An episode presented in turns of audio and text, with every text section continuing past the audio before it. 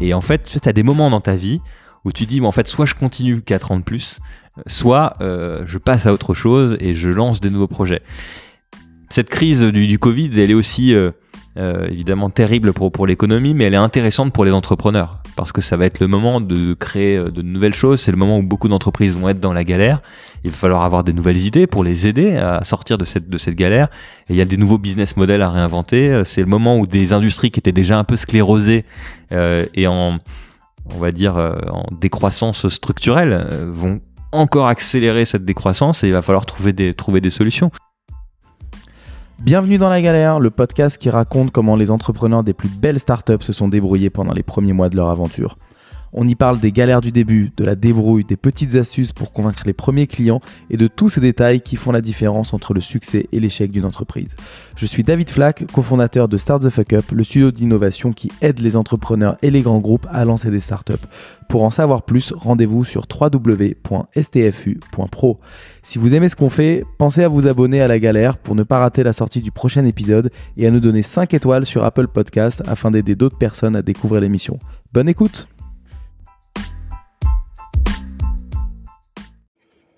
Juste un petit mot avant cet épisode. On sait que beaucoup d'entre vous sont des entrepreneurs qui démarrent. Vous galérez, vous hésitez, c'est normal. C'est difficile de commencer un projet.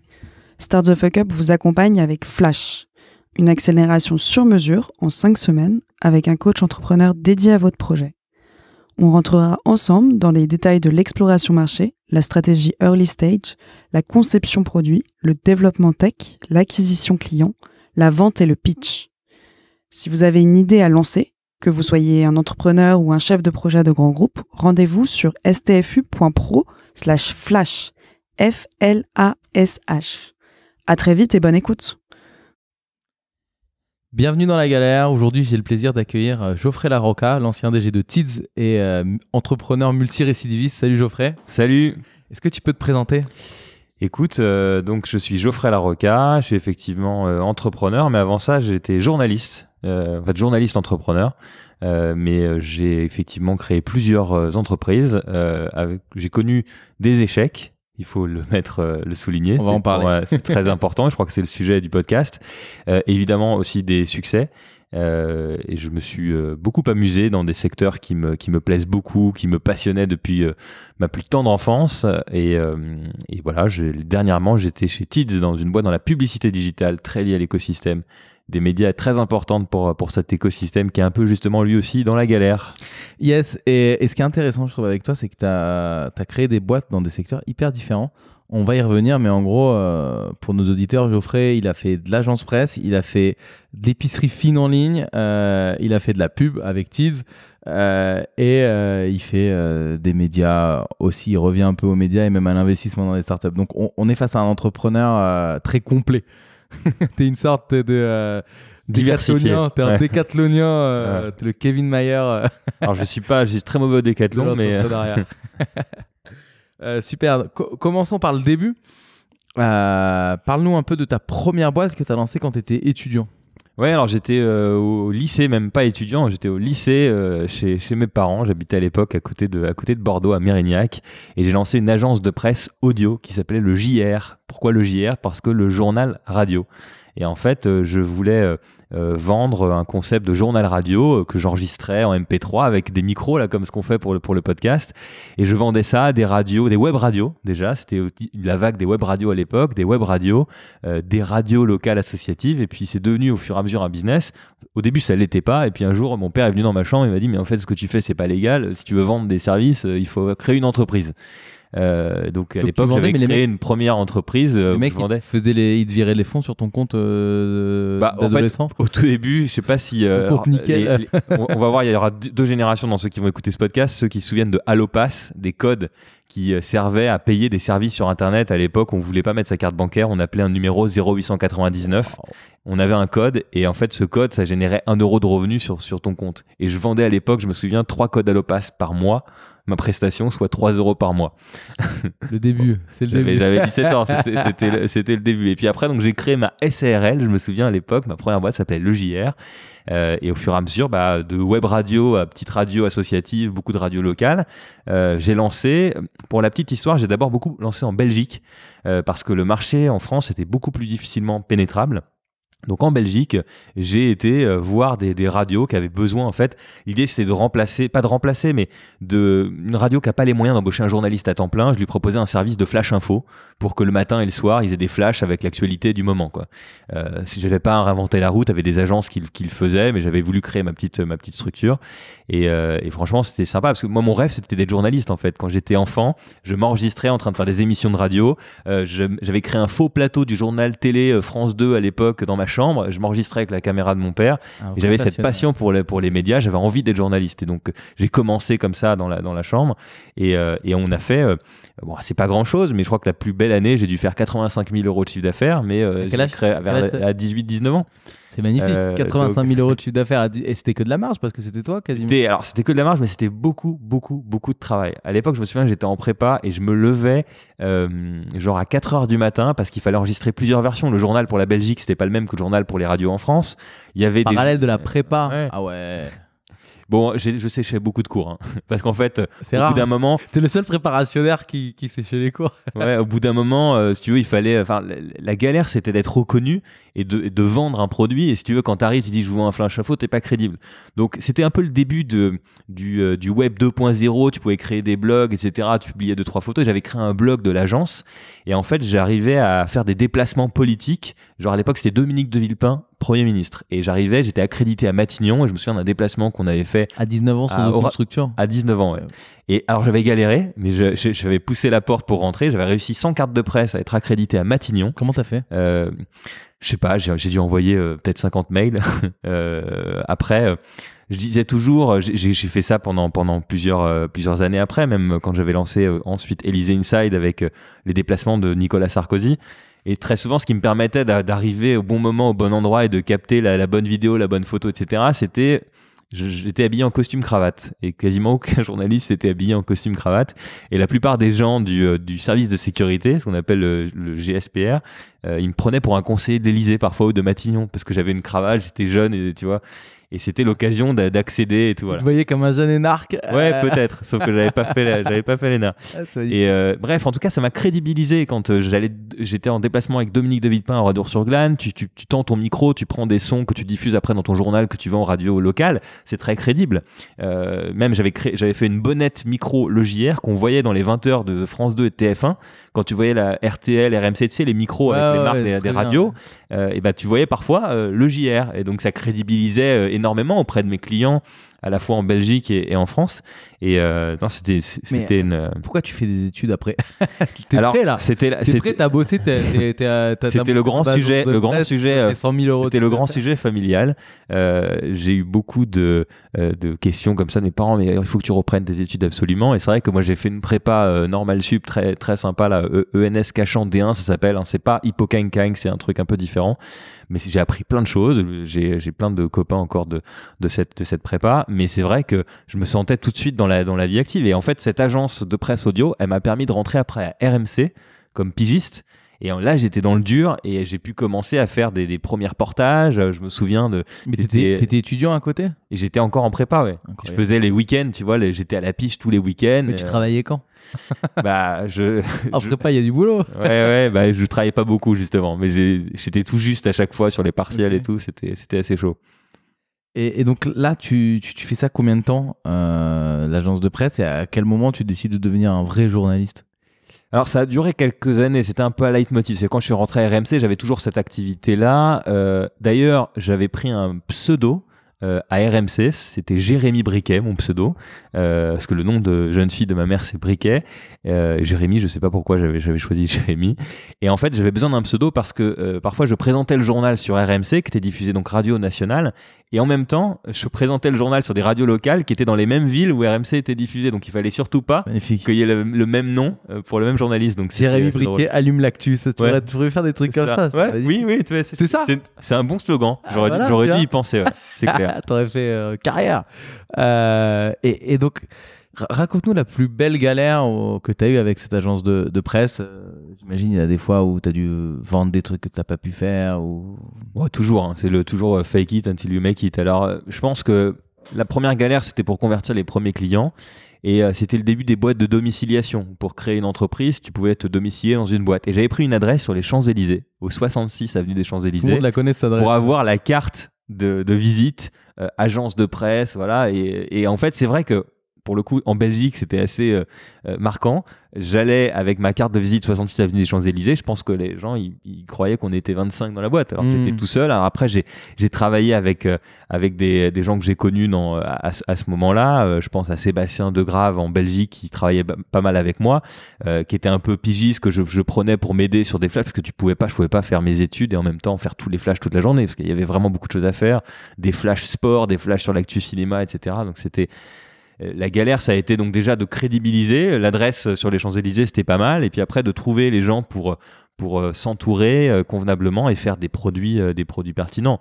La réalité, c'est que même quand j'ai présenté mon premier flash à RMC, j'avais pas encore le niveau d'être journaliste. J'ai appris beaucoup plus quand j'étais à RMC et à BFM que dans mon expérience entrepreneuriale tout seul dans ma chambre. Mais du coup, toi, 19 ans, préparationnaire, sans barbe, sans rien, J'avais pas la barbe, effectivement, à l'époque. t'arrives et tu, tu vends des trucs à, à des chefs, des patrons de presse qui ont 50 piges.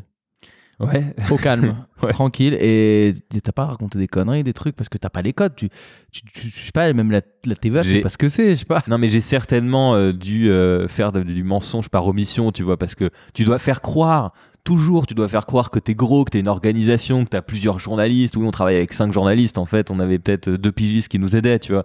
Et c'est encore, c'est le fake it, make it. Donc c'était c'était compliqué de, je pense, de, de convertir des clients. Il fallait montrer qu'on était qu'on était crédible. Donc euh, je pense que l'adresse a joué un rôle important. Euh, mais après, euh, je pense que c'était le contenu. Il fallait qu'il fallait tester, euh, vendre le truc une fois. Et puis après, on vendait aussi un service qui était pas très cher. Tu vois, je vendais des prestations à partir de 100, 150 euros par mois. Euh, c'était pour les pour les premiers prix. Donc tu vois, ils testaient, ils voyaient bien que ça. Hmm. C'était sûr qu'ils se payaient pas David Pujadas, quoi. Voilà. Et euh, t'étais écouté par beaucoup de gens, j'imagine, du coup. Bah, En en fait, au, au final, il y avait pas mal d'audience, puisque sur des radios qui étaient diffusées, des radios associatives euh, diffusées à, à Lyon, les radios en Belgique et tout, on avait quand même pas mal, euh, pas mal d'auditeurs. ouais. Et donc tout ça, tu le fais en parallèle de tes études. Euh, quand di- donc tu as fait des études de droit, c'est ça? Ouais, j'étais en, donc la prépa ENS Cachandéen, tu faisais du droit et de l'économie, donc c'était euh, tu fais AES et droit, double cursus. Mais en fait, j'ai vite arrêté mes études. Tu vois, j'ai pas j'ai pas été au bout. euh, euh, Tu t'es arrêté quoi? Tu t'es arrêté au, à la licence euh, au M1 je suis je me suis arrêté, euh, tu vois, je crois au bout de deux ans. Après la prépa, c'était deux ans. Et tu vois, c'est un truc qui m'a complètement euh, euh, qui m'est complètement sorti de la tête tellement pour moi c'était plus plus du tout important. Mais sur le moment, c'était assez difficile de convaincre autour de moi sur bah non, Mhm. je suis en train là de me faire mon expérience et que ce soit un, échec, un échec ou une réussite, ça va me servir. Donc tu arrêtes tes études et là tu es journaliste euh, à BFM. Exactement, RMC, BFM. Alors c'était BFM Radio à l'époque. Tu vois, la télé était lancée depuis depuis très peu de temps. Euh, j'ai commencé à RMC comme reporter. Euh, je me souviens, j'allais suivre les meetings de Marie-Georges Buffet quand elle était euh, patronne du Parti communiste à l'époque. J'allais sur le canal Saint-Martin quand t'avais euh, les, les SDF, tu sais qu'il y avait un mec détente là à l'époque spécial. euh, Alors en fait, le gros avantage que j'ai eu vraiment, et ça c'est parce que j'aurais jamais eu cette opportunité à Europe 1 ou à RTL et tout, qui étaient des groupes, tu sais, organisés par service, ou quand t'étais jeune, euh, tu faisais le café. Voilà mhm. dans, cette, dans ce groupe qui était Next Radio TV avec RMC BFM, en fait, euh, c'était en, mode low cost au départ, mais c'est normal. Mais l'avantage, c'est qu'en fait, très vite, on te donne des responsabilités. Moi, j'étais reporter pigiste, et puis un jour, quelqu'un était malade, on m'a mis présentateur. Euh, donc, je présentais les journaux le samedi de 14h à minuit. Euh, à part mes journaux enregistrés dans la chambre chez mes parents, j'avais jamais fait. Wow. Donc euh, j'ai dû. euh, et alors c'était. euh, Et comment tu te dé... Ouais, il y a quelqu'un qui te forme un peu à la méthodo. euh, tu Alors, te prépares pas comme ça. T'as, c'est- un de peu le désavantage Combien T'as aussi. 10 heures de journal à faire ça- ça- ça- En fait, tu, bah, tu fais, en fait, tu le faisais toutes les heures, c'est parce que tu avais beaucoup d'actu sport sur. RMC, mais toutes les heures, tu faisais le flash. Et donc, non, mais en fait, je pense que tu apprends. Tu as effectivement tes, tes, dirige- tes rédacteurs en chef qui te. Donc qui te t'as les mecs qui des grandes gueules quelques retours. font, euh, Exactement, j'ai connu le euh, flash Marshall, info avec Geoffrey Larocca. Exactement, ouais. À l'époque, c'était donc Jérémy Briquet, le pseudo. Ah oui, c'est vrai que t'avais euh, ton faux nom. Ouais, c'est ça. Mais euh, non, mais c'était super. Et je me souviens là, franchement, je flippais. Ce samedi, ça devait être un samedi de octobre ou novembre 2006, euh, où je me retrouve à l'antenne sur RMC en radio nationale à faire mon premier flash. Je pense qu'il était, il était pas fabuleux mon premier flash. C'était Et- assez stressant. Les gens d'RMC, ils pensaient vraiment que tu t'appelais Jérémy Briquet? Euh, je pense que beaucoup l'ont pensé Donc pendant, là, t'as Vincent pendant- Moscato pendant qui pas mal de temps. euh, ça va, Jérémy Briquet. Ouais, ouais, mais je crois que Vincent, plusieurs fois, euh, j'ai présenté le journal dans son émission et il disait Jérémy Briquel, euh, l'essentiel de l'info. Voilà. donc si demain il te croise dans la rue, il fait Oh, c'est toi Jérémy Briquet? Bah, je pense que non, mais il, me, il se, Ah, il se on croisés. Si, peut-être qu'il se souviendrait, on se, on Ok. se croisait pas. T'avais aussi Luis Fernandez à l'époque. euh, C'était assez, assez marrant. ouais. Magnifique. Donc ça, ça, tu fais ça et pourquoi t'arrêtes? Si c'est ta passion, En fait, que tu fais depuis que t'es petit, pourquoi t'arrêtes? En fait, si tu veux, j'ai fait euh, pas mal de radio et puis après, je me suis occupé du site internet rmc.fr. C'était un peu le début du digital. Euh, et puis au bout d'un moment, j'avais de l'ambition. J'avais ma boîte à côté. euh, le JR, j'essayais de faire aussi un peu de conseils en stratégie digitale parce que j'avais créé un blog et tout. Et je me disais, il fallait trouver des sources de revenus, tu vois, pour faire pour faire un peu de chiffre d'affaires. Et très vite, je me suis dit, bon, bah, j'ai envie d'apprendre un peu tout seul. Euh, donc, je suis parti euh, vraiment de, euh, un, peu de, un peu du groupe pour faire du conseil, mais j'étais tout le temps, cette fois plus à RMC, parce que j'avais été embauché en CDI à RMC j'ai démissionné de mon CDI. Là aussi, je pense que ça a été un choc pour mes, pour mes parents qui me disaient, parce que je, sais pas, je devais avoir à l'époque euh, 21 ans, en CDI, journaliste, tu vois, c'était quand même euh, un truc assez, assez cool. Ils faisaient quoi tes Euh, parents dans la vie? Écoute, moi, ma mère travaillait au Trésor public, elle est à la retraite maintenant, et mon père travaille à EDF depuis, elle fait Donc voilà, donc c'était des EDF. gens qui valorisaient beaucoup le CDI en plus. Ouais, je pense que c'était parce que dans, dans ma famille, il n'y a pas eu forcément beaucoup d'entrepreneurs. Mais, euh, mais en tout cas, c'est vrai que le CDI, mais pour beaucoup de gens encore aujourd'hui euh, qui nous écoutent, c'est le CDI, c'est quelque chose de, de sécurisant parce qu'en en fait, on ne sait pas ce qu'on va trouver en étant entrepreneur. Euh, dans, dans quelle galère on va être, c'est sûr qu'en fait c'est c'est une galère. Mais la réalité c'est que cette galère, tu, alors, je le dis maintenant parce que c'est après coup, sur le moment tu t'en rends pas compte et c'est difficile. Mais n'importe quelle galère aujourd'hui en fait c'est une expérience. Tu vois, Mm. c'est comme un escalier. Tu as des marches rouges, c'est les galères, et des marches vertes, c'est les succès. Et en fait, cet escalier, c'est l'expérience, et ça te fait euh, apprendre et être beaucoup plus euh, pertinent quand tu dois euh, Mm. avoir des problématiques à gérer. En fait, comme t'as pas de limite, tu sais jamais si ce que tu fais c'est bien ou pas parce qu'il y a personne pour te le dire. Du coup, Ouais. tu es tout le temps à fond. Et c'est comme ça que tu progresses le plus vite. Moi, en tout cas, c'est mon analyse de ma carrière. Et c'est Ouais. pour ça que quand j'ai bossé 2-3 ans, je me suis dit, je peux pas faire ça parce que quand ton boss il dit c'est bien, bah en fait, tu t'arrêtes quoi. Tu vois, c'est ce que c'est comme si t'as un prof, il te dit il faut que t'aies 14, ben t'as 14, t'auras jamais 20. Alors que si t'as pas de prof et que t'apprends tout seul, bah euh, tu vas croire que t'es tout le temps nul alors que ça se trouve tu vaux 18 quoi. Ouais. Et, et c'est ça, ça que je trouve beau dans l'entrepreneuriat, c'est ce côté. Tu es obligé d'être tout le temps à fond parce que tu sais jamais si ce que tu fais c'est bien. Il y a le chiffre d'affaires qui te dit, mais au final, tu as toujours une boîte qui va plus vite, qui va plus loin que toi. Donc tu penses toujours que tu es nul en fait. Moi, si je me compare à des copains à moi qui ont même âge que moi et qui ont déjà monté deux boîtes et revendu les deux, euh, je suis naze, tu vois. Et par rapport à d'autres, je suis bon, mais au final, je me trouve naze parce que voilà, je trouve que c'est ça qui est intéressant dans l'entrepreneuriat en termes de courbe d'apprentissage. Ouais, je pense que tu apprends énormément. Et après, moi, je crois beaucoup à des modèles hybrides. Et euh, tu vois, moi, j'ai eu des postes. euh, euh, Enfin, j'ai été entrepreneur, mais j'ai aussi eu des postes de dirigeant. Alors, souvent aussi assez entrepreneur parce que tu es actionnaire de la boîte ou tu as investi dans la boîte. Donc, tu te sens un peu, un peu chez toi. Même si c'est des boîtes qui sont déjà tellement grosses qu'en fait, euh, t'es pas autant chez toi que quand je créais mon agence de presse audio où j'avais effectivement tout le capital de la boîte, mais on faisait 80 000 de chiffre d'affaires. Mais c'est vrai que je pense que l'expérience d'entrepreneur, elle enrichit énormément les grandes entreprises. Euh, on, on parle d'intrapreneurs aussi, mais Mm. des intrapreneurs dans les entreprises, c'est- clé pour avoir des gens qui prennent aussi des risques et qui vont euh, aller de l'avant. Et donc toi, avec ton âme d'entrepreneur, tu, tu lâches le CDI. Je lâche le CDI pour me concentrer, pour essayer de faire un peu de mission de conseil et continuer l'agence de presse audio qui se développait euh, plutôt, plutôt pas mal. Euh, et puis euh, ensuite, si tu veux, c'est là, c'est à ce moment-là que j'ai lancé Elise Inside. Donc euh, pour encore une fois, alors c'était au-delà de Mhm. l'agence de presse. Là, je transformais en, en créant une marque qui était, je vais suivre de en, en mode insider les déplacements de, de l'Elysée. C'était quoi ton business model? Alors, C'était de bonne revendre. de En fait, le business model, c'est mes prestations de consulting pour des, des grands groupes. J'avais bossé pour des groupes comme Vivendi à l'époque, ou d'autres, ou Transavia, ou Accor. Et euh, c'est les missions de consulting à l'époque pour ces boîtes-là qui me finançaient mes déplacements. Parce que pour beaucoup de gens, quand ils voient des journalistes euh, suivre le président, aujourd'hui Macron, ou à l'époque, c'était Nicolas Sarkozy, ils se disent, mais ils sont invités, tout est payé, etc. En fait, tu as une association de la presse présidentielle et tu payes tes voyages. Et genre, il y a une année, je crois que ça m'avait coûté près de 100 000 euros de déplacement. Parce que tu pars un jour au Tchad, un jour tu vas à New York, et à chaque fois tu dois payer 2000, 3000 euros par déplacement. Euh, donc ça va très vite. Euh, et en fait, je finançais ça comme ça. J'avais aussi fait euh, des partenariats. Tu vois, un jour, on était en déplacement avec Nicolas Sarkozy en Martinique, et j'ai fait un partenariat avec un hôtel sur place pour ne pas payer l'hôtel, euh, où je faisais un petit article sponsorisé, et je faisais un partenariat avec Corsair pour ne pas payer l'avion, parce que là, le- l'Élysée n'avait pas affrété un avion. Mais tu m'as pas répondu là. Tu m'as dit comment tu finançais donc avec tes missions de conseil que tu vendais. Mais en fait, c'est quoi?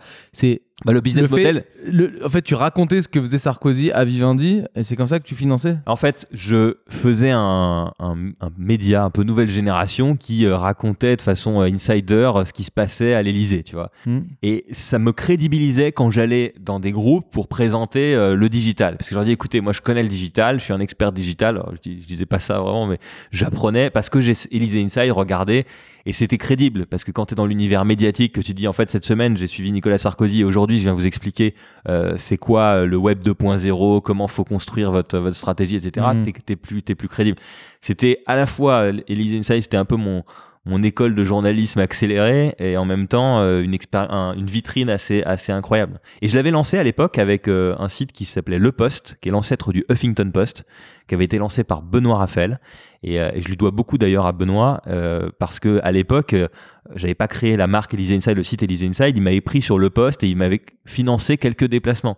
Tu vois, genre j'étais payé un peu à la pige pour aller Hmm. euh, suivre en Inde le voyage de Nicolas Sarkozy, etc. Et Finalement, ça t'a fait faire un tour du monde, c'est pas mal. ah non, mais c'est. Alors, j'ai perdu le passeport de l'époque, mais j'avais des tampons de partout. Tu, en fait, tu, tu, tu, tu faisais un déplacement en France, le lendemain, tu partais au Tchad juste après la guerre civile, et après, tu en Afrique du Sud, et puis après, tu allais faire le voyage officiel en Grande-Bretagne avec le dîner à Windsor, etc. C'était. c'était- J'ai vécu T'étais invité à des Windsor. trucs incroyables. On était, t'avais tous les journalistes qui étaient là, etc. C'est, tu, es- tu es dans le château de Windsor, c'est, c'est dingue, tu vois. T'as, euh, c'est, c'est, c'est des moments assez, assez dingues que j'ai, que j'ai vécu. J'ai ça, la visite d'État en Inde aussi de, de Nicolas Sarkozy, c'était, c'est des dingues, tu vois. On a fait, alors, à chaque fois, tu passes trois jours, donc t'as pas le temps de faire le touriste. Ouais. Euh, mais souvent, on arrivait parfois un jour avant le président, donc tu pouvais euh, te balader un peu dans la ville.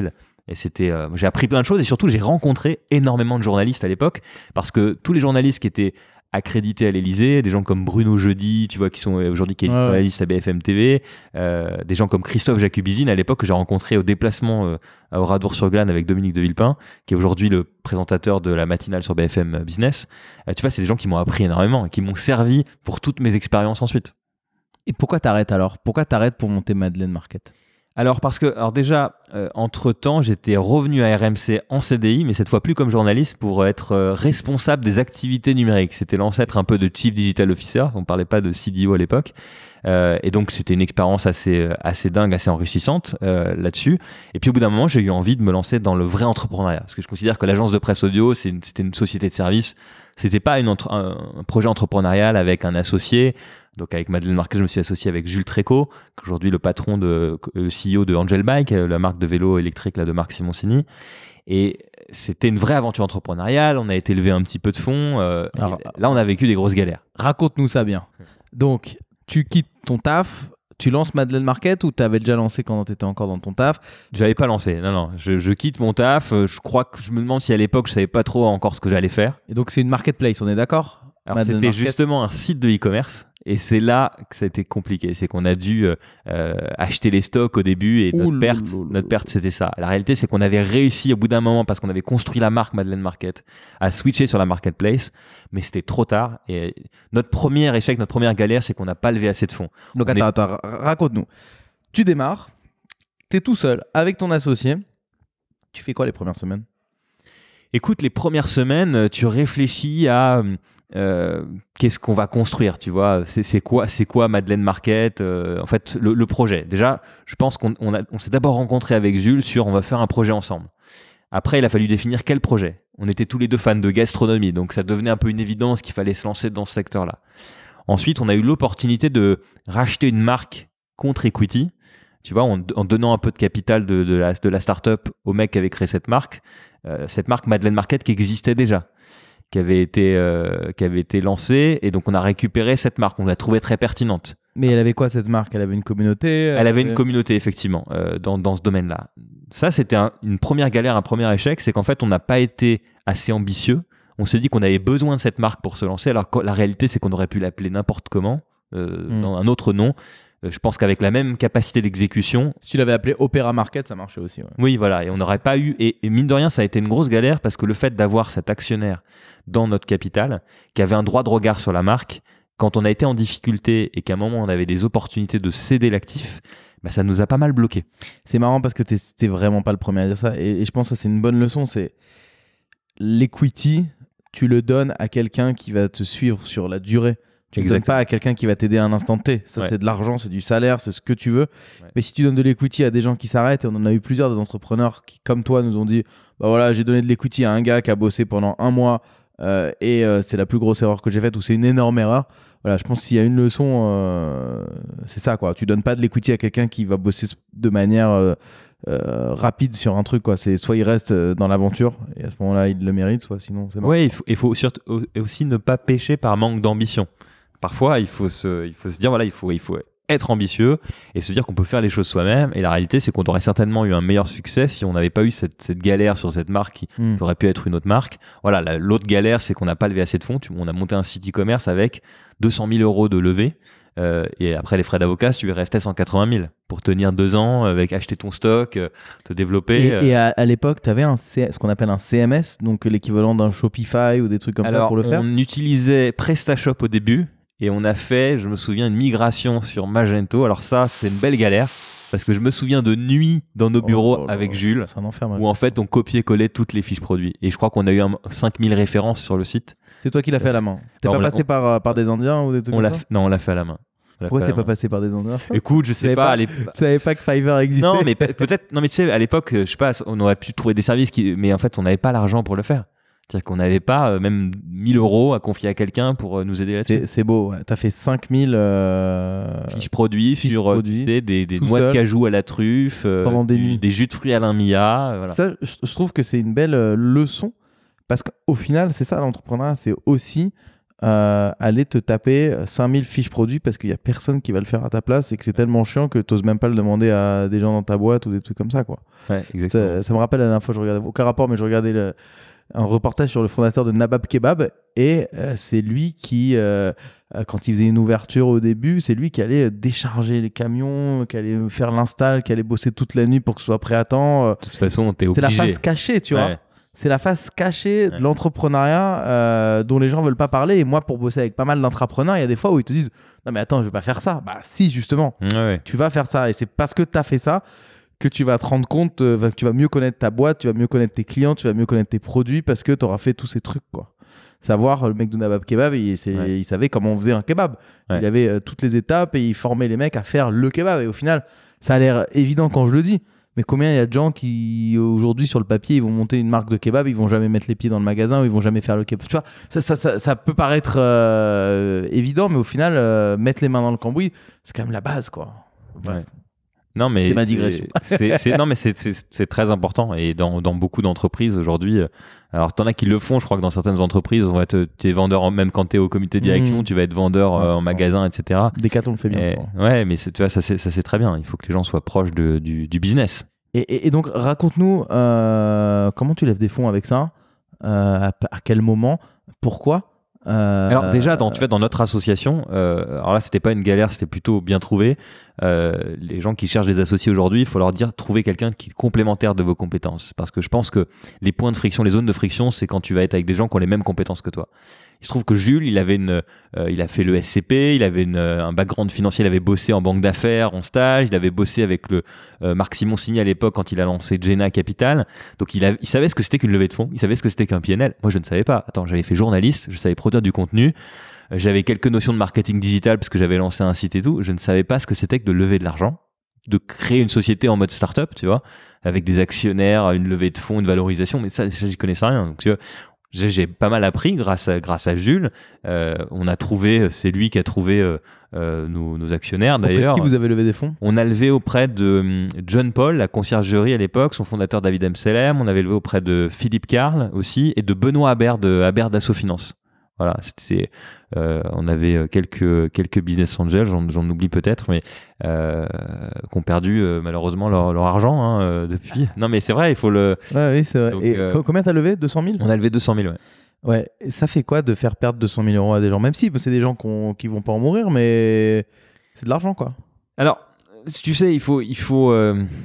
C'est, je pense que c'est le propre de tous les entrepreneurs. Et maintenant que je suis de l'autre côté de la barrière où j'investis dans, des projets, euh, je pense que déjà quand tu investis en mode VC, euh, tu sais que potentiellement tu perds, tu peux perdre ce que tu vas, tu. Donc, euh, mais sur le moment, c'était plus difficile à imaginer. Moi, j'étais un peu, un peu gêné quand on n'arrivait pas à se développer.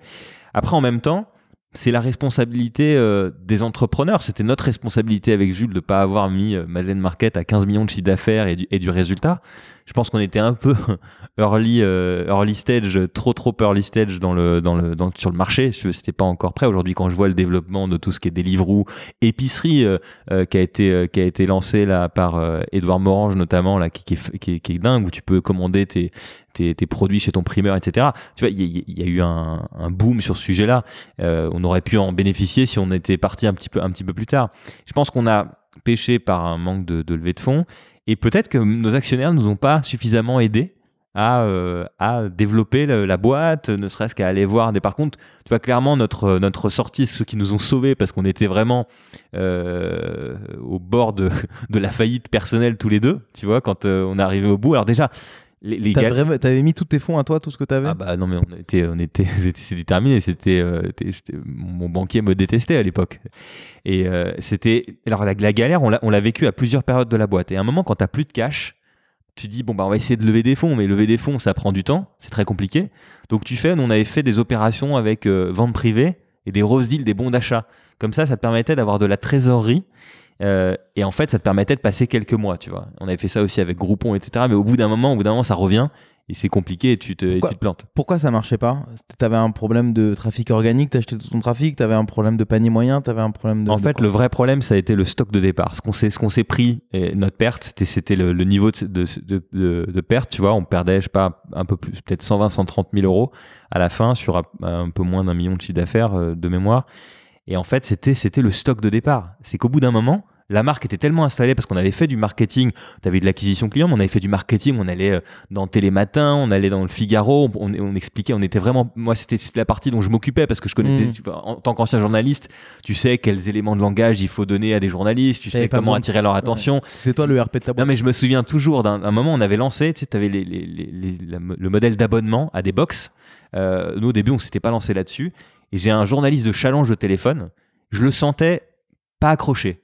Euh, je fais une conversation avec lui, donc je sens qu'il va pas trop faire d'articles sur nous. Et on discute, on discute. Et en fait, en discutant avec euh, le journaliste de challenge, j'avais Jules à côté, je mettais en, en micro euh, off. Et on a réussi à inventer un concept en 30 secondes qui s'appelait la cagette des chefs. C'était en fait une cagette où les chefs sélectionnaient des ingrédients, proposaient une recette. Et ça, ça a été un des éléments qui nous a sauvés. Parce qu'il y a eu un article dans Challenge. Du coup, le lendemain, c'était dans la matinale sur RTL, après dans Télématin. Et là, on a vendu je sais pas combien de cagettes de chefs. Euh, et ça nous a permis de relancer la machine à un moment où on en avait bien besoin. Magnifique. Et donc là, t'as tenu deux ans avec cette boîte. Ouais, c'est ça. Et au bout de deux ans. euh, ah, au bout d'un moment, si tu veux, ça marche pas. en aiguille, cramé la- on avait Eh, réussi. Tu l'as cramé dans quoi? Vous étiez combien dans l'équipe? On n'était pas beaucoup, on était au maximum 6. Donc vraiment, euh, pour le coup, non. Là, objectivement, on n'a pas cramé de thunes parce que on, est- on ne se payait pas.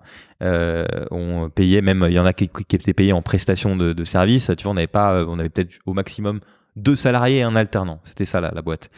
Je pense qu'on avait construit le modèle, l'image de marque, qui nous a permis de transiter vers un, faire un pivot et être marketplace. Maintenant, les marques de la gastronomie étaient OK pour nous filer leur stock gratuitement dans notre entrepôt. Et là, on était en modèle marketplace. Et là, c'était rentable. Mais on se payait toujours la perte de départ.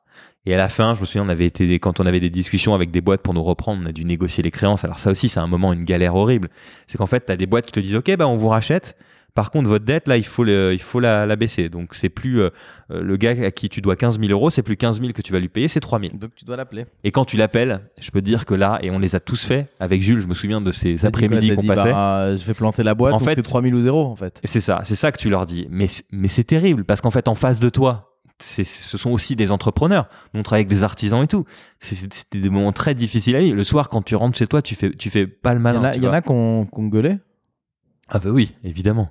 Évidemment. C'est quoi le pire truc qu'on t'ait dit? Bah, vous êtes des arnaqueurs, vous êtes euh, des voleurs. euh, tu vois, on avait aussi, quand on avait mis en place des, des, des rose deals, euh, tu sais, avec vente privée, évidemment, c'est nous, on avait un système où tu payais pas les frais de livraison à partir de 50 euros.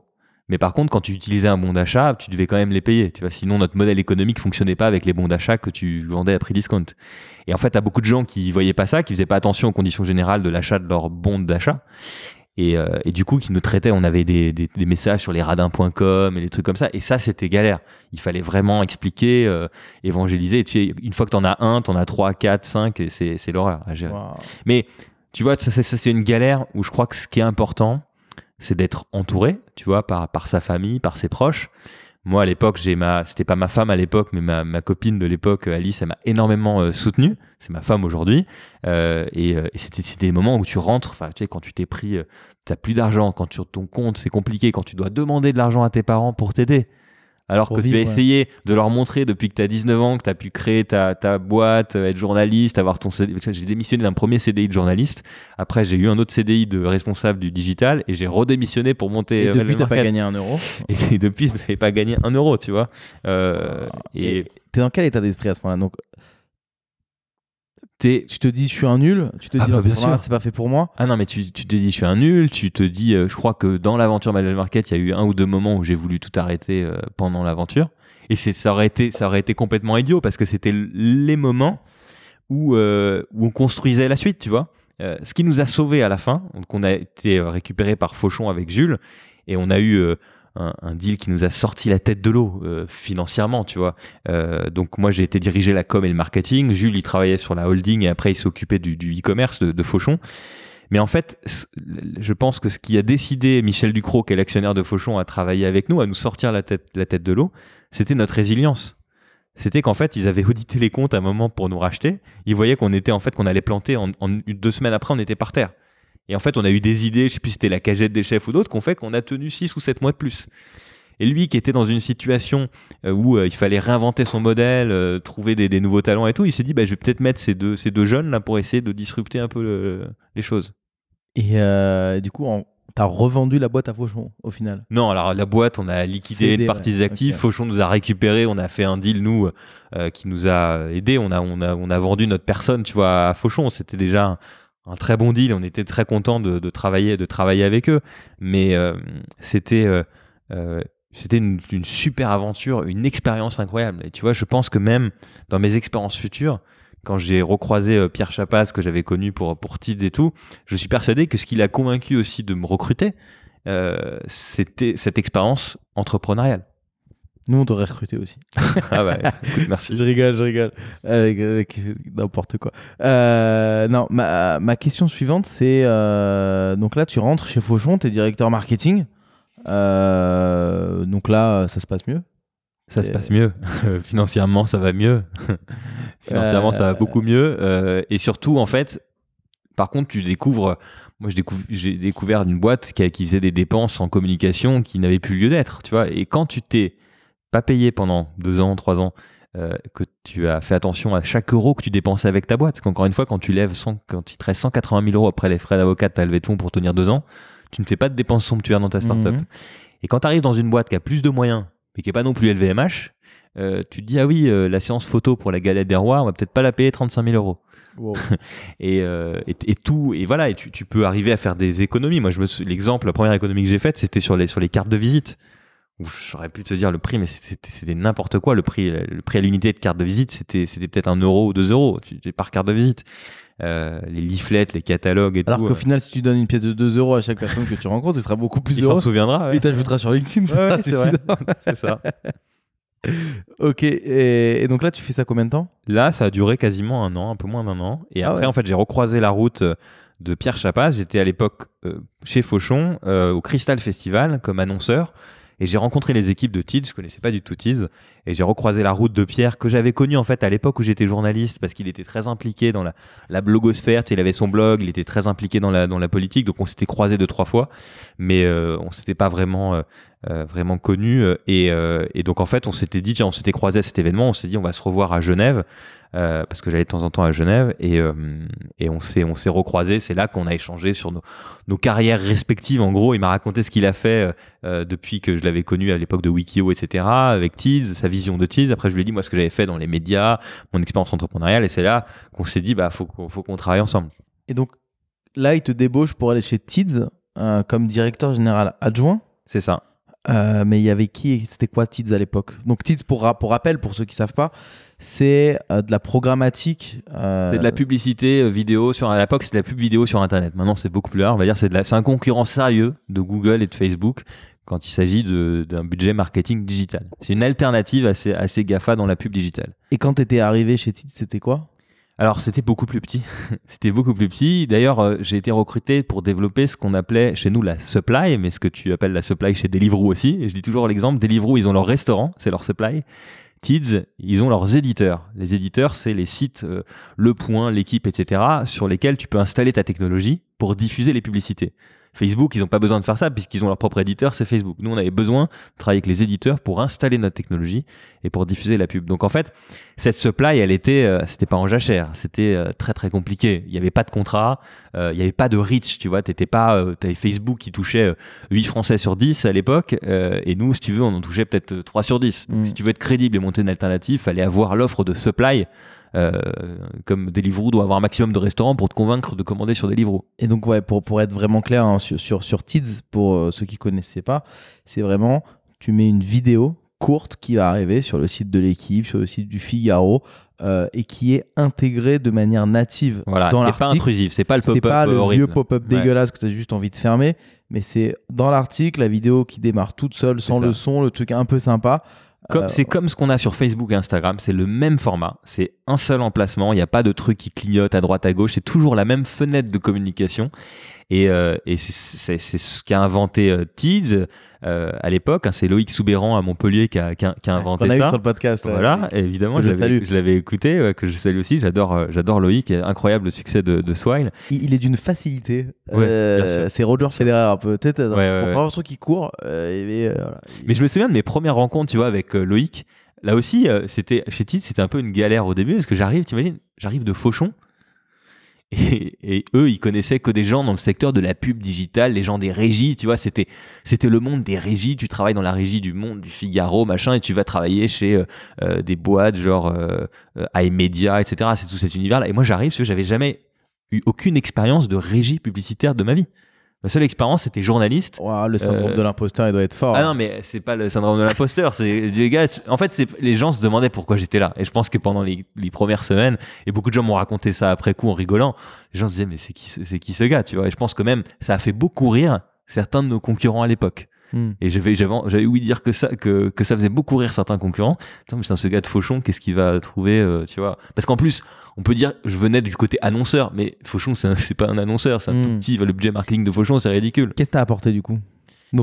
Écoute, moi j'ai apporté ma connaissance peut-être du secteur des médias, le fait que comme j'évoluais dans le secteur depuis longtemps, il se trouvait que je connaissais beaucoup de gens dans ce secteur qui ont commencé comme moi euh, très jeunes à des à différents postes et qui se sont retrouvés à la tête euh, PDG de, de, de groupes médias ou des gens avec qui j'avais j'avais connu. Plus simple Euh, de les signer après, ouais. Ouais, non mais à l'époque d'Elysée Inside, je me souviens que Le Figaro, c'était Frédéric Sitterlet à l'époque qui était patron des nouveaux médias du Figaro, celui qui a, il a créé sport24.com revendu au Figaro. Frédéric Sitterlet me fait venir euh, au Comex du Figaro dans la salle, boulevard Haussmann, j'étais impressionné, j'avais 19 ou 20 ans à l'époque, pour présenter Élysée Inside et la nouvelle façon de faire du journalisme. Autant te dire que dans la salle, les gens, ils étaient, euh, il y avait dans la salle euh, Laurent Guimier, qui est aujourd'hui le directeur de l'info de France Télévisions, qui a été patron de France Info, PDG d'Europe 1 récemment.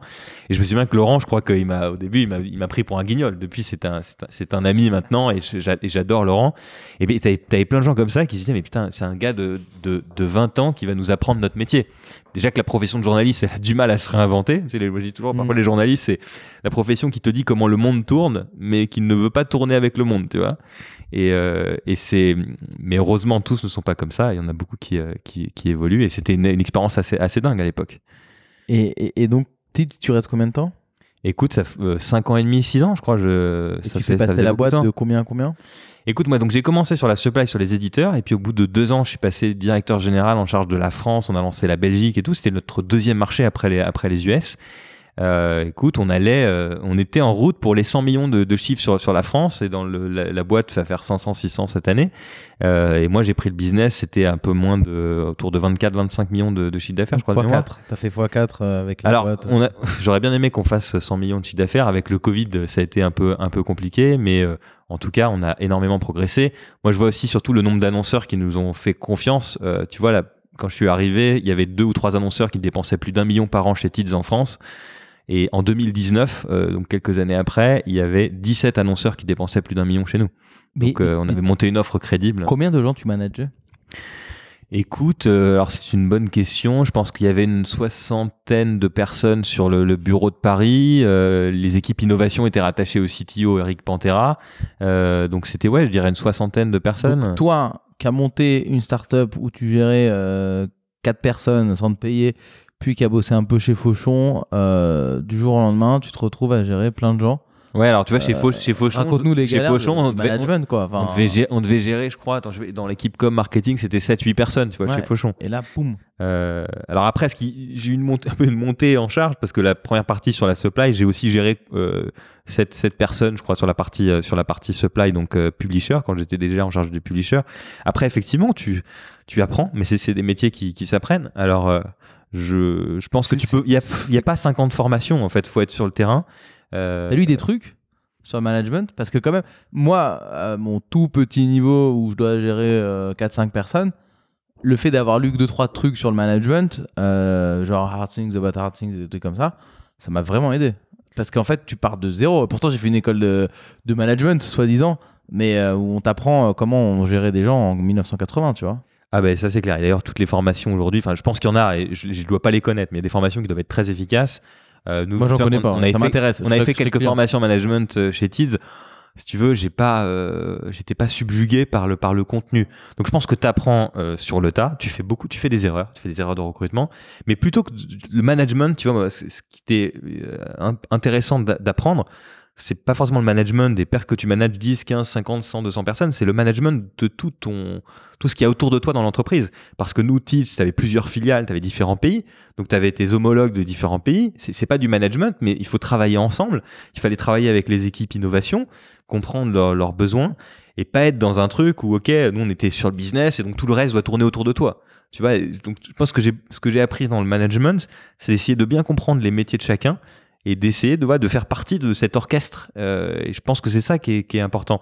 Et par contre, j'ai toujours eu du mal, vraiment, avec les gens qui avaient un management agressif, euh, parce que je considère que tu peux dire les choses de façon tout à fait euh, diplomate, et c'est comme ça que ça marche mieux. Je, je, pense pas, j'ai la réputation d'être quelqu'un de, très calme, je crois. Tu peux demander aux gens, aux gens chez Tease ou, ailleurs avec qui j'ai travaillé.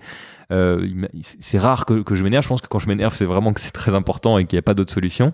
Mais je pense que tu peux résoudre les problèmes sans t'énerver, tu vois. Et euh, il y a un adage qui est celui, je pense, de beaucoup de gens, c'est euh, pour moi, il n'y a pas de problème, il n'y a que des solutions. Donc euh, il n'y a pas besoin de se stresser, il n'y a pas besoin d'agresser les gens. Euh, tu, tu, tu entends toujours des histoires de, gens dans une entreprise qui se mettent à pleurer, etc. parce qu'il y, a eu- y, y a eu un sujet. C'est qu'un travail, il faut aussi prendre en considération ça. On est des personnes humaines, il faut être humain dans sa façon de manager à la fois les gens et, ton entourage, tes, tes collègues, les gens qui sont au même niveau que toi dans, l'entreprise. Et c'est quoi, du coup, euh, la raison pour laquelle tu as quitté euh, Tids? Alors écoute, la raison principale, c'est cette envie de, de repartir vers l'entrepreneuriat. Euh, je pense qu'il y a beaucoup de choses qui m'ont poussé, qui m'ont poussé à le faire. Tu vois, tu as des changements dans ta vie. Moi, je suis papa d'un petit garçon qui a euh, 8 mois là depuis depuis quelques temps. Merci beaucoup. euh, qui s'appelle Jules et euh, qui est adorable. Et en fait, tu as des moments dans ta vie où tu dis, bon, en fait, soit je continue 4 ans de plus, euh, soit euh, je passe à autre chose et je lance des nouveaux projets. Cette crise du, du Covid, elle est aussi euh, évidemment terrible pour, pour l'économie, mais elle est intéressante pour les entrepreneurs. Parce que ça va être le moment de créer euh, de nouvelles choses. C'est le moment où beaucoup d'entreprises vont être dans la galère. Il va falloir avoir des nouvelles idées pour les aider à sortir de cette, de cette galère. Il y a des nouveaux business models à réinventer. Euh, C'est le moment où des industries qui étaient déjà un peu sclérosées euh, et en, on va dire, euh, en décroissance structurelle vont encore accélérer cette décroissance et il va falloir trouver des, trouver des solutions. Donc euh, je me dis que je pouvais être très utile euh, ailleurs. J'ai l'impression qu'on a fait une belle histoire, on a monté la boîte à un niveau euh, assez dingue. En plus, malgré la crise du Covid, euh, tu vois, moi quand je suis parti, euh, j'ai a priori rendu les clés avec une boîte qui était repartie sur les chemins de la croissance et qui va faire une belle année cette année euh, malgré la crise. La chance, c'est le digital souffre moins en termes de pub que d'autres, euh, que l'affichage dans les aéroports, par exemple. Ça, c'est sûr que c'est plus compliqué. Euh, mais voilà, j'ai envie de me, lancer dans d'autres, euh, projets, de, prendre du temps pour, regarder plein de choses et, avancer. Et raconte-nous du coup tes deux projets en ce moment. Donc il y a ton projet euh, de- d'investisseur, on va en parler juste après. Mais parle-nous du siècle numérique, qui a une grosse ambition euh, et que tu as lancé il y a plusieurs années en parallèle de Tidy. Ouais, ça fait 7 ans maintenant. Euh, ça fait 7 ans. J'avais même lancé à l'époque de Madeleine Market, tu vois, euh, le siècle numérique. L'idée, euh, au début, un petit peu euh, peut-être très ambitieuse, c'est d'essayer de créer un nouveau siècle, tu vois, ce- cette, cette, cette association qui avait une image incroyable. D'ailleurs, ça leur a pas trop plu au début quand on, quand on s'est lancé. La réalité, c'est qu'on avait euh, euh, parmi nos membres, la moitié de nos membres qui étaient aussi membres du siècle au départ. On a commencé à 12 personnes, avec des gens comme euh, Benoît Raphaël, Alexandre Malch, Marie-Laure Sosit-Chalon, Céline Lazorte, que tu as eu aussi dans ton, Ouais. dans ton podcast, euh, que j'ai écouté. Qu'on salue. Euh, qu'on salue, évidemment, Céline, euh, que j'aime beaucoup. Et tu as. on- Donc, on, on a commencé comme ça par un dîner un peu à 12 où on s'est dit aujourd'hui, tu as plein d'associations qui réunissent l'écosystème des startups. Il y en a plein qui sont incroyables et fabuleuses, euh, à la fois pour des associations de rencontres, entre, euh, pour faire tes levées de fonds, des associations plutôt sur le lobbying fiscal, etc. Et puis tu as plein d'assauts qui réunissent les grands patrons industriels. Mais tu n'avais pas d'endroit pour les réunir d'égal à égal de façon peer-to-peer asynchrone. Donc en fait, on a inventé un concept de dîner où on réunit des grands patrons industriels, PDG de leur boîte, avec des patrons fondateurs de, de start-up. Et donc, tu vois, ça commençait où Pour tu qu'ils avais... fassent du business ensemble? En fait, pour qu'ils créent des liens ensemble. Euh, j'aime pas ce côté, j'aime pas trop le mot networking euh, où euh, tu sais on va échanger notre carte de visite et tout. Je trouve, pour moi, c'est dépassé. Tout d'abord, je pense qu'il faut créer des liens entre les gens. Et quand tu crées des liens entre les gens, s'ils ont du business à faire, ils le feront. Donc c'est en fait créer un, un club de, de rencontres. Donc on a commencé à 12, aujourd'hui on est quasiment 80 membres. Et tu fais des, des- des dîners assez incroyables. Je me souviens avec un, un dîner où tu avais Claude Perdriel, fondateur du Nouvel Ops, euh, patron de Challenge, 93 ans, avec Hugo Travers, qui a lancé sa chaîne Ouais. YouTube et maintenant qui a créé son petit, son petit groupe média. Euh, donc tu, tu fais des expériences assez, assez dingues aussi. Euh, tu vois, on a on fait des dîners avec des gens euh, très. euh, on a fait avec Patrick Drahi euh, aussi euh, un, un dîner très sympathique avec des entrepreneurs comme Mathieu Gallet euh, qui a créé Magellan, comme. Jean-David Blanc de, de Molotov, euh, et, et j'en passe. Euh, c'est des moments très forts où tu confrontes en fait deux personnalités qui ont un truc en commun, c'est être les mains dans le cambouis. Comment tu à ramener des gens de cette stature-là à tes dîners? Mais Je pense que c'est euh, par le bouche à oreille. euh, Les gens euh, participent, ils aiment bien le concept, ils viennent une fois, généralement ils reviennent après. Euh, donc on a une participation. euh, je me souviens, quand à l'époque on était, je crois, 72 membres, on a fait un dîner où il y avait 62 participants. Wow. Euh, où il y avait vraiment ce jour-là, tout, quasiment tous les membres sont, sont venus. Et c'est c'est- c'est- c'est, euh, non-profit. C'est les gens payent pour le dîner, tu dis ça va coûter tant, euh, on va diviser en fonction du nombre de gens. Exactement. Exactement. Et donc c'est vrai que de, cette, association, en fait, il y a énormément de choses qui sont créées. Il y a du business, on va pas citer, alors j'ai cité quelques noms, mais la liste de nos, membres, on, on la communique pas, et t'as pas la liste de membres, il n'y a pas de, site internet, Euh, on fait un truc entre nous et, euh, et, ça progresse tout doucement. Et en fait, il y a plein de liens qui sont créés, il y a plein de business qui sont faits, t'as des boîtes qui sont rachetées entre elles, des deals euh, très gros. Et, et c'est ça qui est dingue, c'est qu'en fait, on, par, les, par les passions communes, tu vois, on fait, on fait des dîners, on, fait des week-ends aussi un peu off-site. Euh, je sais qu'il y en a, c'est- c'est le kitesurf. Alors nous, Ouais. c'est le ski, c'est euh, découvrir des, des, des, des zones culturelles ou des nouveaux hôtels qui ont été, qui ont été ouverts par nos membres d'ailleurs.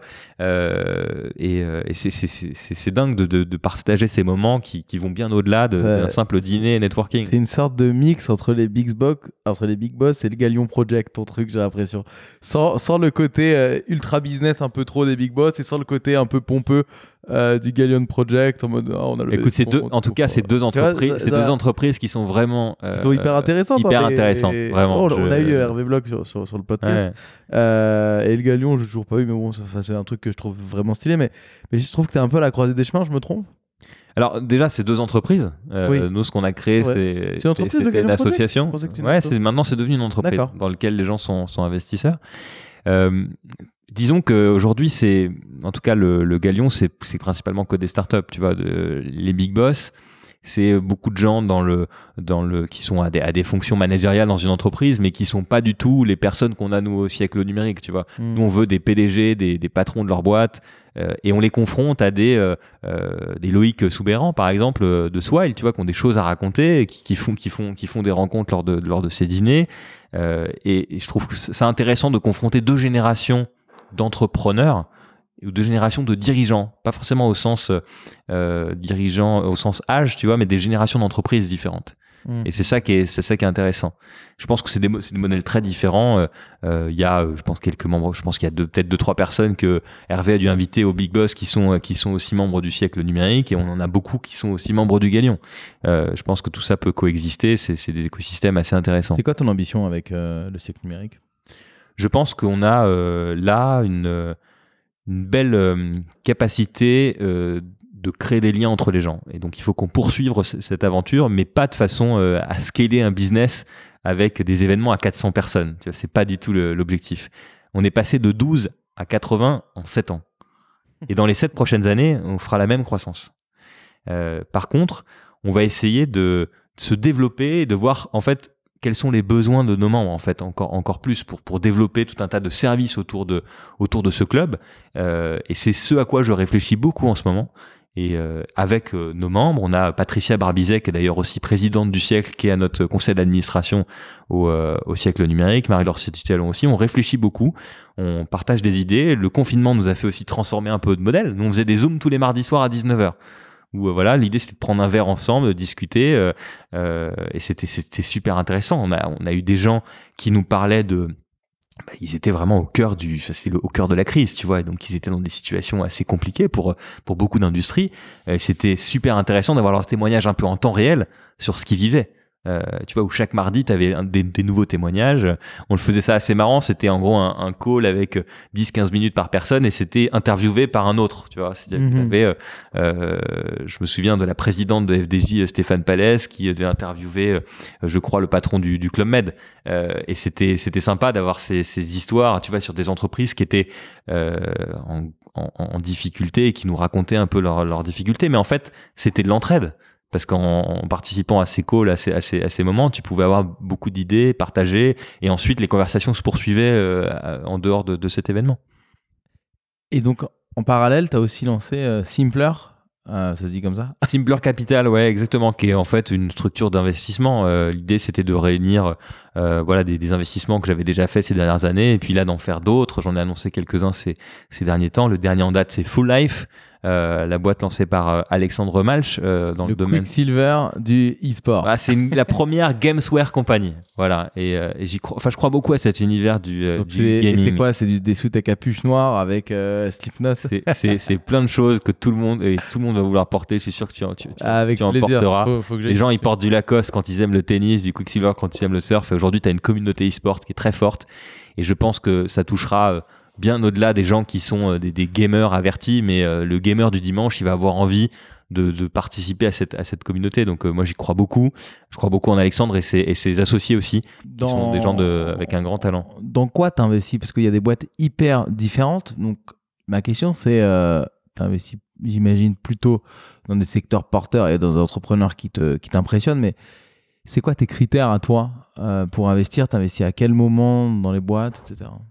Bah là, c'est des investissements plutôt early stage, euh, évidemment. Euh, Il y a d'autres investissements qui, euh, qui pourront, dans les, dans les prochaines semaines, les prochains mois, être plus sur des participations majoritaires dans des boîtes pour participer à, à des aventures un peu plus fortes. Mais en tout cas, sur la partie investissement en mode VC, en fait, c'est très difficile de répondre à cette question. J'ai pas, j'ai pas l'expérience de, quand je vois Jean-David Chamboridon d'Isaïe, c'est des gens qui ont une expérience assez dingue.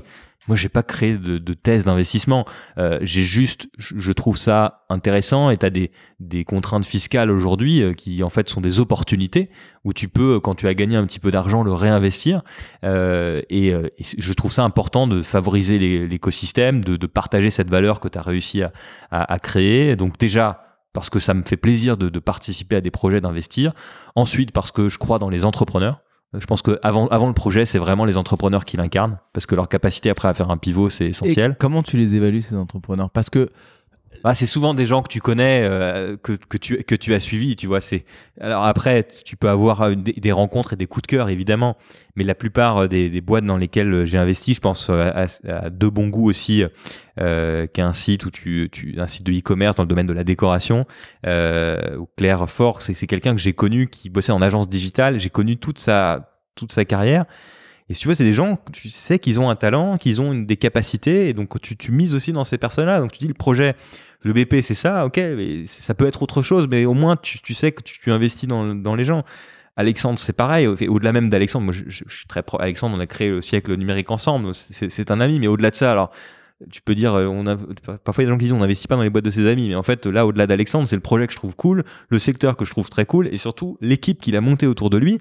euh, qui, est dingue. Et d'ailleurs, quand tu vois l'équipe d'investisseurs, on est avec euh, le family office de, de Jean-Michel Aulas, tu vois, on est avec des gens qui connaissent un peu ce secteur. Moi, je suis loin d'avoir euh, 1% de l'expérience de tous les gens qu'il y a euh, dans ce, dans ce tour de table. Donc, en fait, je, tu, tu vois, j'ai pas de thèse particulière. Je vais apprendre avec les investissements que je fais. Je vais apprendre avec les, les investisseurs qui seront avec moi autour de table. Je, je vais apprendre, apprendre beaucoup d'eux. Et, euh, et voilà, on va construire euh, quelque chose et, euh, et on va essayer de faire partie, de, d'aider un peu cette, cet écosystème. Magnifique. Euh, pour finir cet entretien, on... j'ai envie de poser des questions un peu plus euh, deep, euh, si tu le veux bien. Bien sûr. La première question, c'est euh, qu'est-ce qui t'anime? Pourquoi, euh, vers quoi tu veux aller? C'est quoi ton objectif? Alors moi, c'est marrant parce que c'est le message que j'ai envoyé à tout le monde chez, chez euh, le jour où j'ai annoncé mon, mon départ. Tu vois, dans le leitmotiv, on est très lié. Alors, il y a eu Madeleine Market, un site de e-commerce, etc. Fauchon, c'était un petit peu le, le, virage de, de côté. Ce qui m'anime depuis toujours, c'est les médias et le secteur des médias.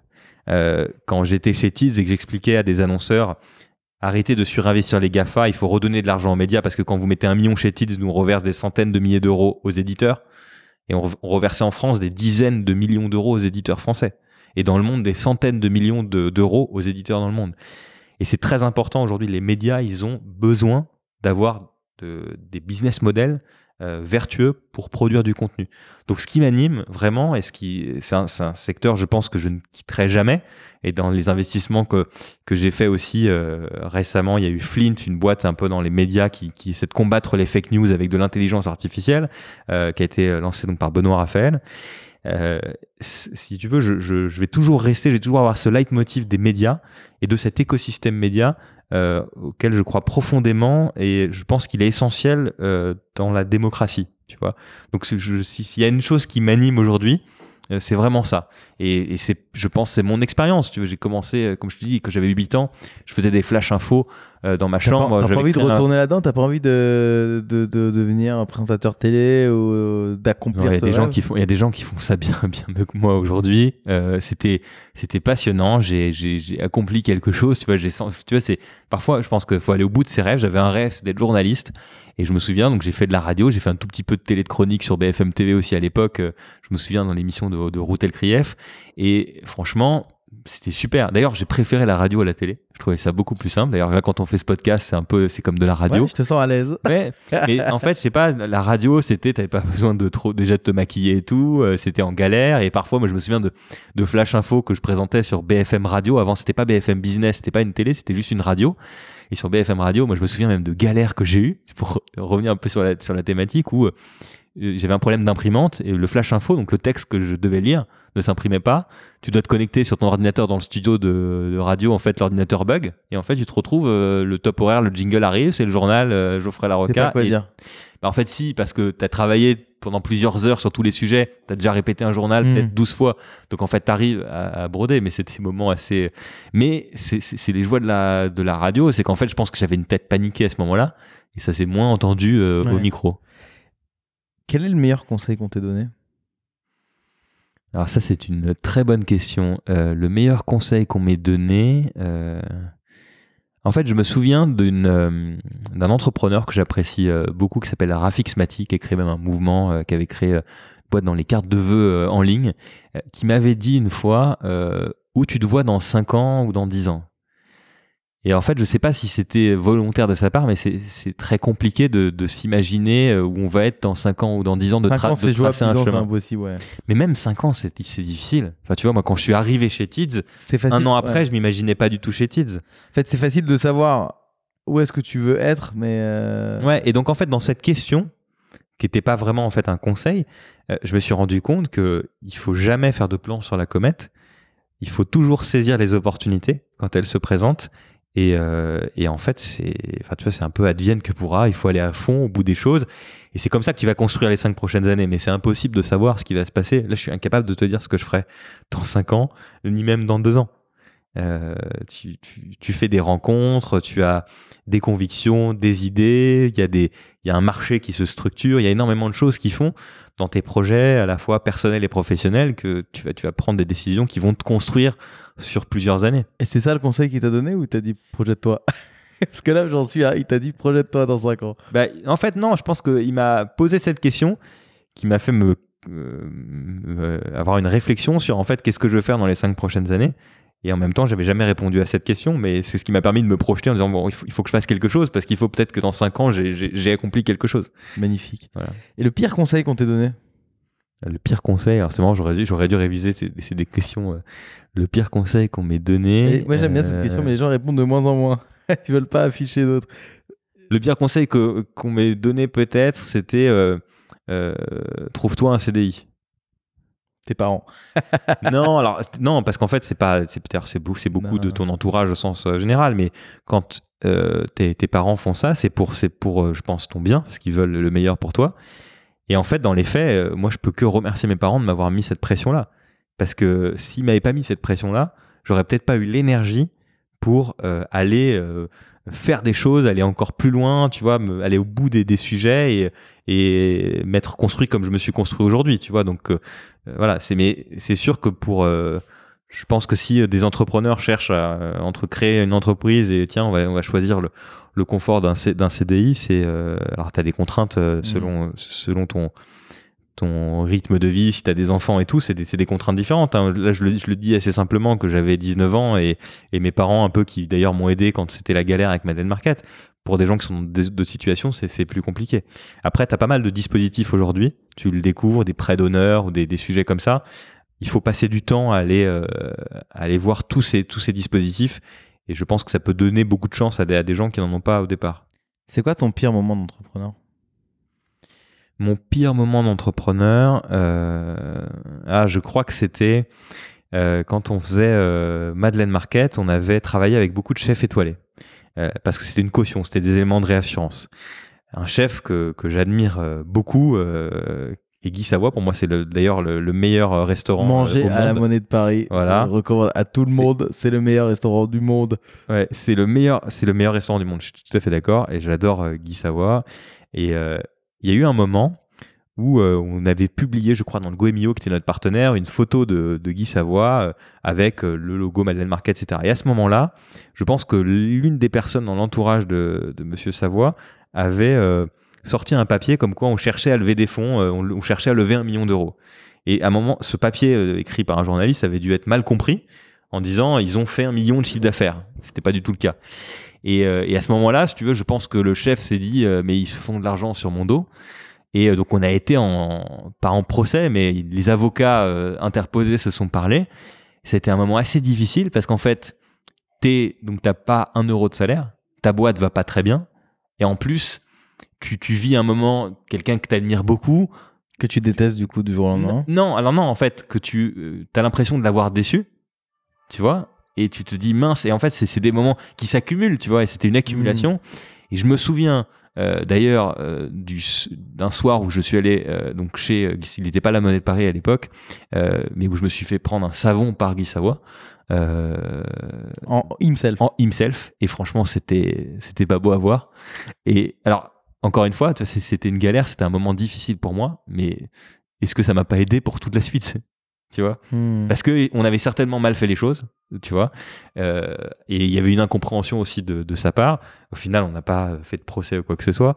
Mais euh, c'était euh, c'était assez marrant. Et après aujourd'hui c'est l'un des chefs que je vois le plus souvent parce que j'adore ce, ce, ce restaurant. Et j'aime beaucoup tous, tout, enfin, toutes, les, toutes les équipes qui travaillent là-bas. Et je pense que c'est un moment d'ailleurs où il faut soutenir euh, et pas que les grands chefs hein, tous les tous les bistrots euh, Mhm. tous les euh, toute cette, cette profession qui, qui souffre beaucoup là depuis Ah, encore le moi- Moi, je couvre-feu ne fais jamais la cuisine. Ouais, bah, tu as- tu tu tu bien raison et voilà c'est des moments euh, C'est- euh, ouais. assez assez forts mais je pense qu'ils te qu'ils te construisent pour la pour la suite Ton meilleur moment? Le, le moment où tu as été le plus fier, où tu t'es dit, bah, je suis- c'est stylé, là, on a fait un truc de ouf. Écoute, euh, moi je suis fier de tout le travail qu'on a accompli avec les équipes de Tids. Parce que, euh, euh, si tu veux, c'était pas évident de faire émerger un acteur euh, capable vraiment objectivement de rivaliser avec les GAFA. Alors, pas en termes de chiffre d'affaires global, mais tu vois, en France, on commençait à leur grappiller quand même quelques petites parts Part de de marché. marché. Euh, c'est pas, c'est pas grand chose, mais on avait construit quelque chose. On avait réussi à consolider un marché. On contribuait à un écosystème, celui des éditeurs. Euh, j'ai appris mais un nombre incalculable de choses chez euh, de, de techniques euh, humaines, euh, et, et franchement, c'est c'est une fierté euh, d'avoir participé à cette euh, à cette aventure. Voilà. Et des, des gens comme Pierre Chapaz, Bertrand Quesada, Loïc Soubéran, avec qui j'ai eu le plaisir de travailler, c'est des gens qui m'ont appris beaucoup. Je pense dans les rencontres que tu fais, euh, la c'est que tu, tu, tu apprends énormément des autres. Trop bien. Et le mot de la fin, euh, pour te le laisser. Après, on doit partir parce que c'est, on doit rentrer chez nous parce que c'est couvre-feu là. Oui, c'est vrai. Écoute, le mot de la fin, je veux dire, la galère, l'échec, en fait, c'est un passage obligé. Tu es obligé de galérer. Euh, et en fait, il faut le prendre avec euh, le sourire et se dire, en fait, qu'est-ce que je vais apprendre dans cet échec, dans cette galère? Quand tu, quand tu vis l'échec pour la première fois, ou des gros échecs, ou des moments difficiles, c'est très difficile de se mettre dans cette position-là. Et puis après, tu apprends à le faire. Et tu relativises énormément de choses. Et tu relativises énormément de décisions que tu vas prendre, de difficultés que tu vas avoir. Il n'y a pas de problème, il n'y a que des solutions. C'est ça le mot de la fin. Magnifique. Merci beaucoup, Geoffrey. Merci beaucoup. À bientôt.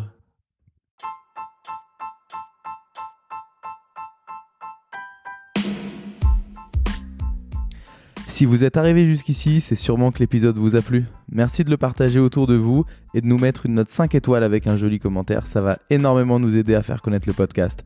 Aussi, si vous avez des besoins en accompagnement sur vos projets innovants, n'hésitez pas à contacter Start the Fuck Up, on saura s'occuper de vous. Il suffit de nous écrire à contact at stfu.pro. Au nom de toute l'équipe, je vous dis à très bientôt.